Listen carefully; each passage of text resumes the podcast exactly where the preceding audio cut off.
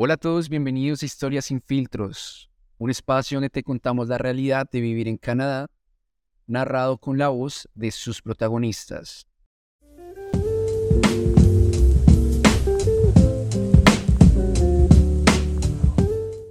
El día de hoy estamos con Jorge, él viene directamente de Honduras, Olanchito. En este momento él está tomando Canadian Healthcare, va en su segundo semestre en Mohawk College. ¿Cómo estás, Jorge? Hola Nico, ¿qué tal? Muchas gracias por invitarme hoy a tu podcast. No, muchas gracias a ti por venir y compartir tu historia con nosotros. Jorge, cuéntanos por qué escogiste Canadá. Bueno, hace mucho tiempo eh, me entró la idea de Canadá porque muchos amigos estaban yéndose del país a Canadá. Entonces, al principio no, no le presté mucha atención a, ese factor de por qué se estaban yendo para Canadá. Hasta que muchos más amigos estuvieron viniendo a este país. Entonces ya empecé a preguntarles como que, que hay en Canadá y de ahí me di cuenta de muchas cosas acerca de Canadá. Entonces una cosa llevó a otra, conocí muchas personas al cual me conectaron con la idea de Canadá, empecé a investigar, porque en ese entonces yo estaba investigando dónde podría hacer mi especialidad, porque en Honduras yo soy odontólogo. Mi programa es acerca de, de cómo obtener la licencia acá en Canadá. Y más que todo, em, eh, cómo interactuar con las personas, porque en el área de la salud, como Canadá es un país multicultural, tenemos que saber eh, cómo interactuar con las diferentes personas, porque una persona de Asia interactúa muy diferente con una persona de este lado del mundo, como lo es un canadiense. Sí. Oye, pero chévere. O sea, ¿qué has estudiado? ¿Odontología? Sí, odontología. Qué bueno. Y bueno, ya relacionado al tema, ¿qué miedos o temores tenías antes de venir acá? Bueno, al principio, más que todo, creo que sería el idioma, porque nunca había venido a un país, bueno, nunca había practicado, por decir el inglés, en mi diario vivir. Em, y más que todo el tema de de también la, las diferencias culturales. Porque Canadá es un país multicultural y es toda la gente es diferente aquí. Sí, tú conoces gente de todos lados del mundo. El cual una cosa súper chévere, súper súper bonito, porque aprendes mucho, he aprendido muchísimo en todo el tiempo que he estado acá. Sí, pero al mismo tiempo es muy difícil. Porque hasta que conoces cómo es su cultura, conoces por qué hacen algunas cosas.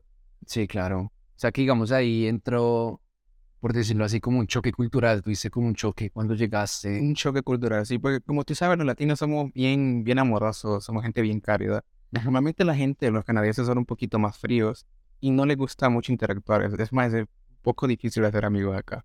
Sí, lo diría así. Me ha costado bastante hacer amigos, más que todo eh, hasta latinos es muy difícil porque acá en Canadá la gente pasa en su mundo, cada quien pasa haciendo de lo suyo, trabajando, estudiando. Y tampoco tenemos mucho tiempo como para compartir. Entonces, eso de las otras cosas que es, eh, es de lo que más me costó cuando vine acá a Canadá. Sí. ¿Y ya cuánto tiempo llevas acá? Ahorita llevo seis meses, llevo a cumplir siete meses estando acá en Canadá. Siete meses. ¿Y cómo te has sentido con el clima ahorita? Con el invierno, ya que estamos por fin terminando como con este, este ciclo. Bueno, después de tres tormentas de nieve, puedo decir que todo bien. Bueno, Tú sabes de que este invierno, según todo el mundo, fue de los mejores inviernos que ha vivido Canadá. No hemos tenido temperaturas extremas. A lo mucho que hemos estado es a menos 20, si no mal recuerdo. Eh, solamente eso. Y creo que es un clima soportable hasta ahora. Siempre estamos entre 0 grados, 5 grados. Es un clima soportable. Ya cuando está a menos 20, sí es un poquito difícil salir. Y en tema de lo que es el clima y la depresión que pega también, porque muchas veces no hay muchas horas de sol, pues es muy diferente a lo que es en nuestros países, porque mi país, en Honduras es un país muy caliente, el sol está 24/7 y si venir a un país el cual es un poquito más nublado, el clima es muy frío, es un cambio muy drástico, el cual vivimos todos. Te toca andar con tu vitamina D. vitamina D. Desde que llegué la vitamina D ya todo el mundo me lo había dicho y, me la compré y pues hasta ahorita no he tenido ningún problema, no he sentido que me ha afectado de alguna manera el invierno. Sí. No, pero bueno, bien ahí. Y bueno, también ustedes que nos están escuchando, eh, ahí estamos mencionando la vitamina D porque dicen que ayuda bastante cuando es invierno, ya que pues uno no recibe como tanto el sol, por lo que es, es mucho más corto el tiempo eh, que está de día, digámoslo así. También pueden comprarse esa vitamina y eso ayuda bastante. Ayuda bastante como a solucionar varias cosas. No sé exactamente qué efectos tiene, pero bueno, como para que también lo tengan en cuenta. Jorge, y bueno, tú me estabas diciendo que, bueno, cuando tú llegaste, digamos que el tema, uno de los miedos fue el inglés, eh, pues porque, bueno, obviamente, pues hablas español, todo, y pues llegar acá completamente, una transición de pasar de español a inglés 100% es, es algo que es un reto grande. ¿Cómo has sentido que, más bien, has notado algún cambio desde que llegaste hasta este punto en tu nivel de inglés? Uy, sí, muchísimo puedo decirlo que cada vez que, bueno, ahora mismo estoy escuchando ya sea una película o un video y yo siento como que lo estoy escuchando como si fuera en español. O sea, ya me adapté súper rápido. Y es más, Canadá como al ser un país multicultural y es muy diverso, entonces los canadienses son muy pacientes a la hora de, de, de tú hablar en inglés. Ellos tratan de entenderte bastante. Y así pasa con personas de las diferentes culturas, ya sea de la India, los asiáticos todos estamos en el mismo problema aquí, que todos, el inglés es nuestro, segundo idioma en su mayoría. Sí. Entonces, creo que es muy fácil a la hora de, de, de, poder progresar en el inglés, porque la gente no te juzga, sino la gente trata de entenderte, porque todos estamos en el mismo proceso. Exacto. Sí, no, tienes razón. Uno llega acá y me dice como, bueno, estamos acá con el inglés y no trata como de hablarlo perfecto. Sí, pero el problema es que, pues, o sea, uno, obviamente al principio, mientras uno se acostumbra, pues uno va a cometer sus errores y pues es parte del proceso. Y lo que te dices es muy cierto. Muchas eh, personas acá, la mayoría, digamos así, ellos entienden que uno está, viene de otro país, con otro idioma diferente y pues que le toma uno su tiempo procesar la información, pero siempre y cuando uno pueda comunicarse, ellos están bien con eso. Creo que más que todo es al principio, creo que todo latino le da mucha pena hablar inglés o equivocarse. Exacto.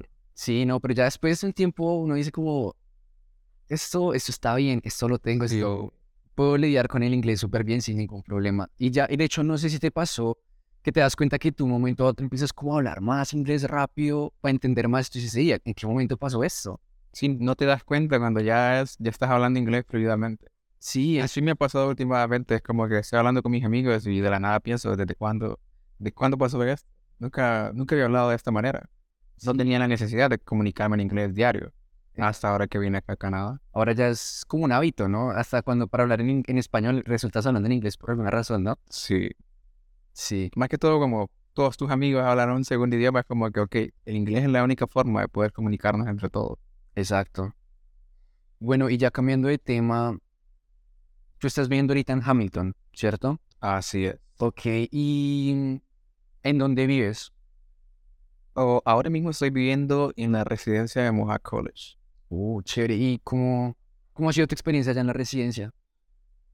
Bueno, es una buena pregunta. Cuando yo vine a Canadá y yo anduve buscando casas o algún lugar para vivir. Entonces yo pensé, ok, voy a vivir en la residencia de Mohawk College porque creo que es una buena manera de poder hacer amigos.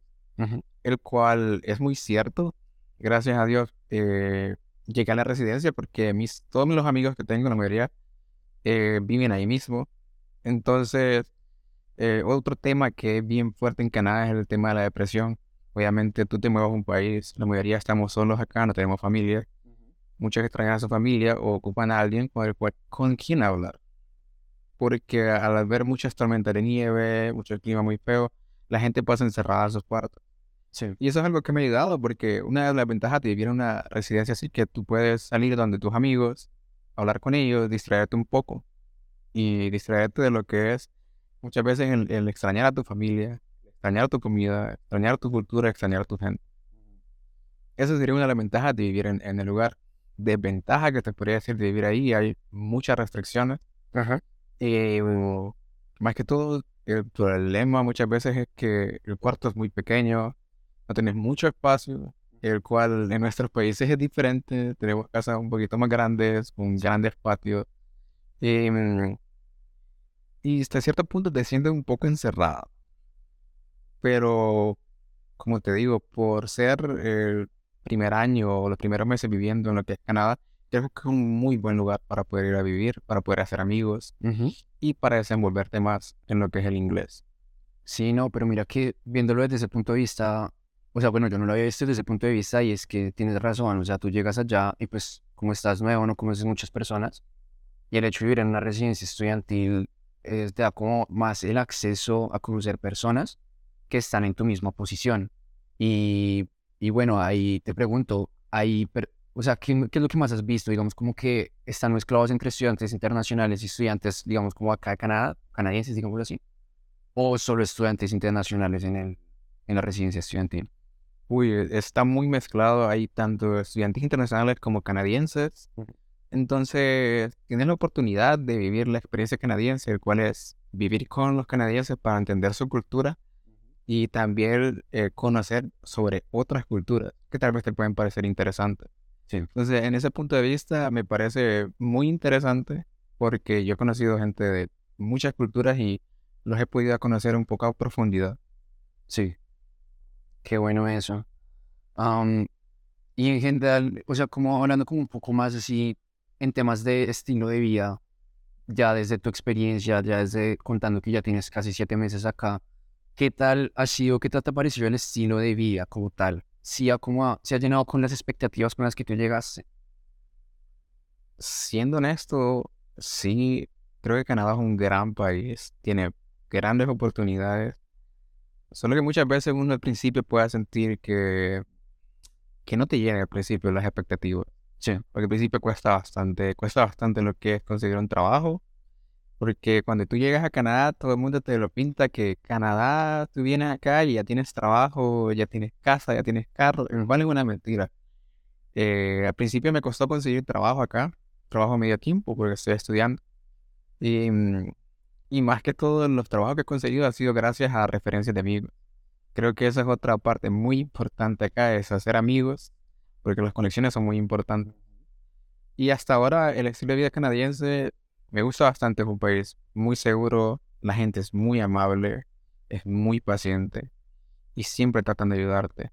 En mi trabajo, los canadienses con los cuales eh, yo trabajo, ellos son personas muy buenas, de un gran corazón y ellos siempre tratan de, de, ayudarme en lo que sea. Ya sea si el clima está muy mal, que me quieren dar eh, lo que sea un, jalón, right?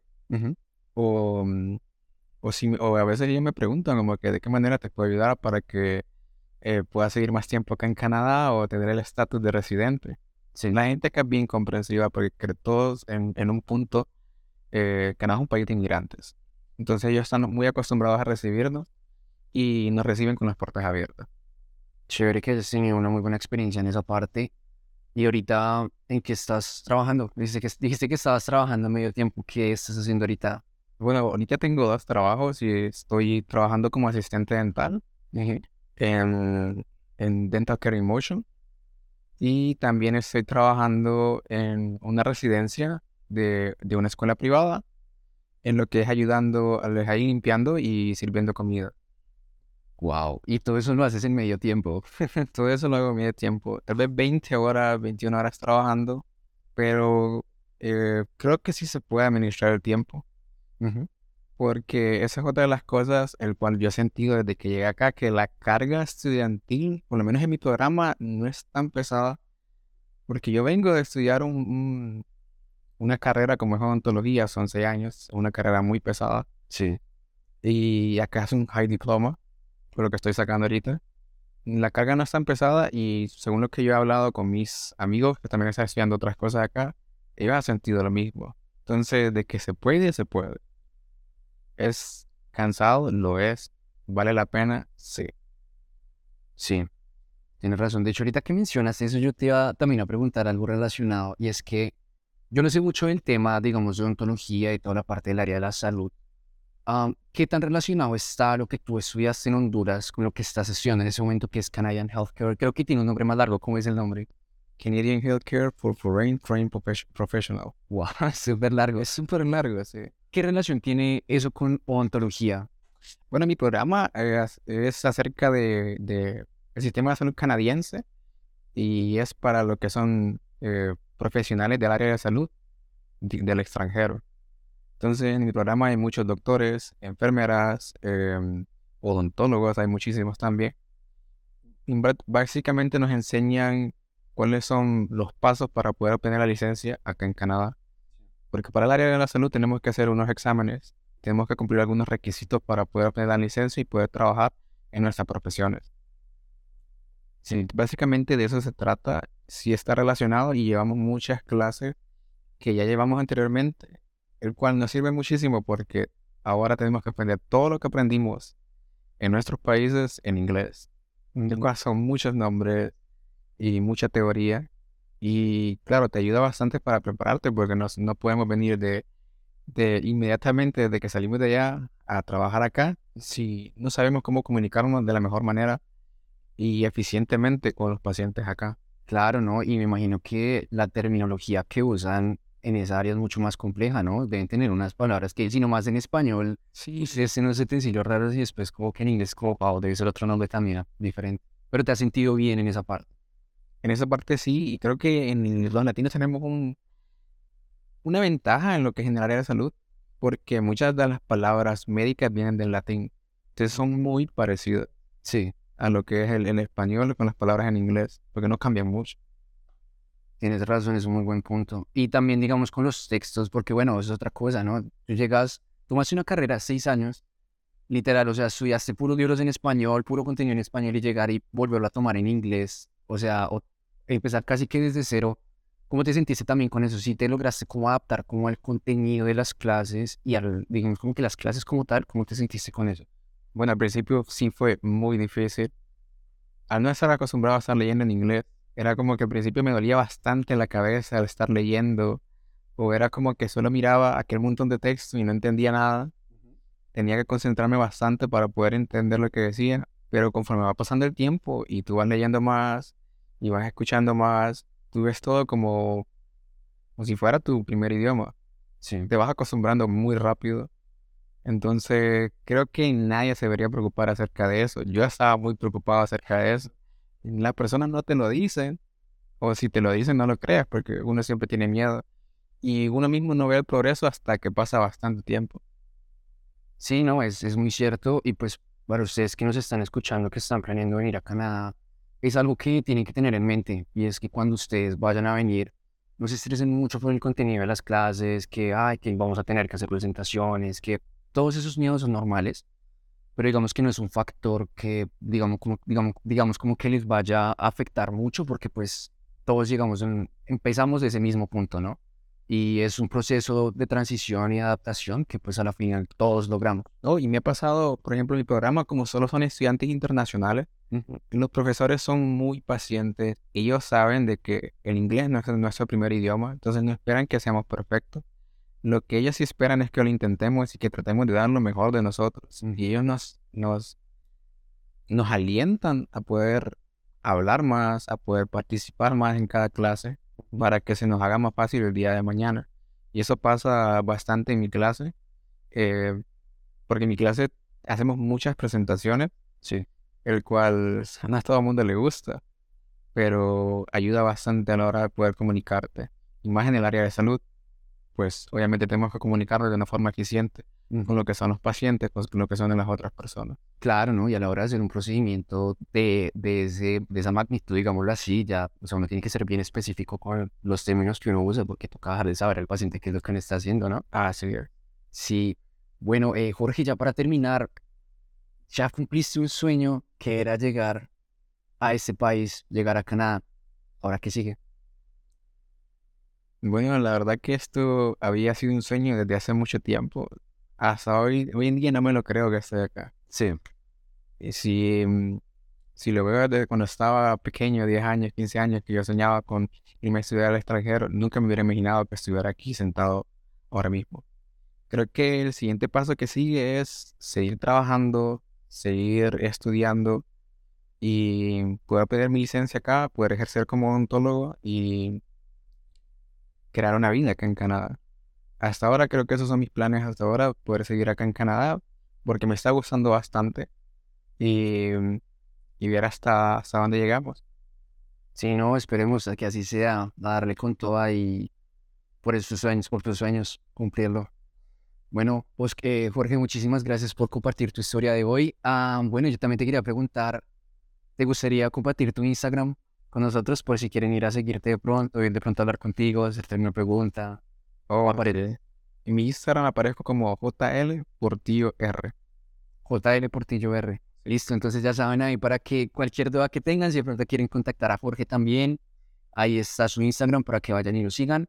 Eh, Muchísimas gracias, Jorge, por venir acá el día de hoy a compartir tu historia con nosotros. También muchísimas gracias a ustedes que nos están escuchando en este momento. Espero el contenido del episodio de hoy haya servido muchísimo, que hayan podido aprender bastante y que puedan tomar muchas cosas para, su, para incluirlo en su proceso a la hora de venir a Canadá. Como saben, eh, les recuerdo, eh, hay un episodio cada martes. El próximo martes ya se va a estrenar el séptimo episodio. Wow, el séptimo episodio entonces, para que estén ahí eh, pendientes, no se olviden de ir a, seguirme en, mi cuenta personal. Aparezco como BY Nicolás Rodríguez y también en la página, en la cuenta del podcast, arroba historias y filtros, para que estén conectados con el contenido que estaré publicando eh, durante la semana. Muchísimas gracias. Un abrazo. Chao, chao.